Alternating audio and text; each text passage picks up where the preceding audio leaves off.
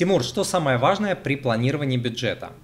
А, смотрите, бюджет – это производная, это инструмент а, от целей. А, бюджет без целей работать не будет.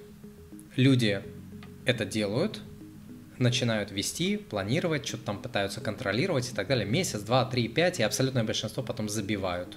Почему? Потому что бюджет без целей, которые вас мотивировали бы, из-за которых вы будете тратить свое время, вот этой нудной работой бюджетной заниматься, с цифрами возиться, у вас должна цель мотивировать, чтобы у вас была мотивация вот этой а, работой заниматься. А, следующий момент важно а, делать ежегодное планирование, не ежемесячное, а планировать свою жизнь на год и далее. Вот это очень важно.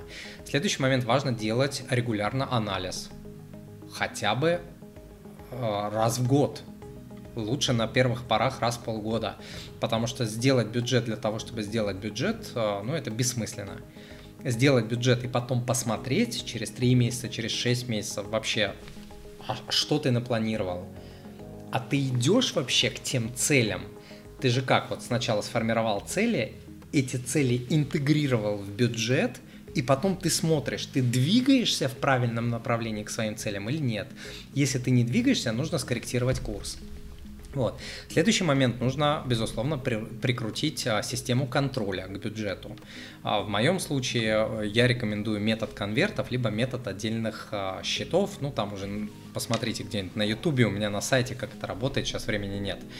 А, далее, а, я разделяю планирование бюджета и учет расходов. То есть для меня это разные задачи, я в одной таблице это не веду. А, я планирую бюджет в Excel, веду учет в другом месте.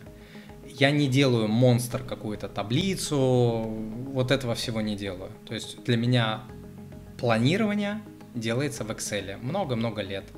А, я делаю только в Excel, и это супер-супер эффективный а, инструмент. Следующий момент, э, я считаю, что не нужно записывать каждую копейку. Когда люди пытаются записать каждую копейку в свой бюджет, они устают и бросают это дело. Достаточно взять крупные категории, по которым а, расходы варьируются из месяца в месяц, и на которые вы, на которые вы можете влиять, и вот их контролировать. На все остальное можно подзабить. Вот. А, в плане, в плане вот такого дотошного контроля, я имею в виду. Да? Если вы видите проблема, что не то чтобы подзабить, но если вы видите, что вы на какие-то снеки, у вас огромное количество денег уходит, ну, конечно, да, тогда вот эту статью нужно взять под контроль. Вот, а так вот записывать годами каждую копейку, не вижу в этом никакого смысла и выхлопа. А, следующий момент, важно в своей голове поломать установку, что бюджет это ограничение, это запрет. Вот, что вот будем вести бюджет, это значит, там нужно будет меньше на себя тратить деньги и так далее, как-то ограничивать и так далее. На бюджет нужно посмотреть по-другому, как на инструмент, который наоборот дает свободу.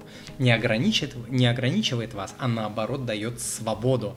То есть вы себе даете разрешение без чувства вины, без ничего, что вы вот на такие-то категории, на такие-то важные для вас цели вы тратите столько-то денег, а на такие-то не тратите. Вот и все. Это инструмент разрешения, а не инструмент а, запрета.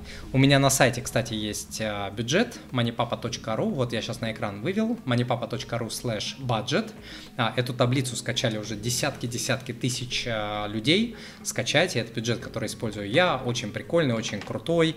А, я использую его для клиентов. Очень-очень полезная штука и пользуйтесь на благо своей семьи.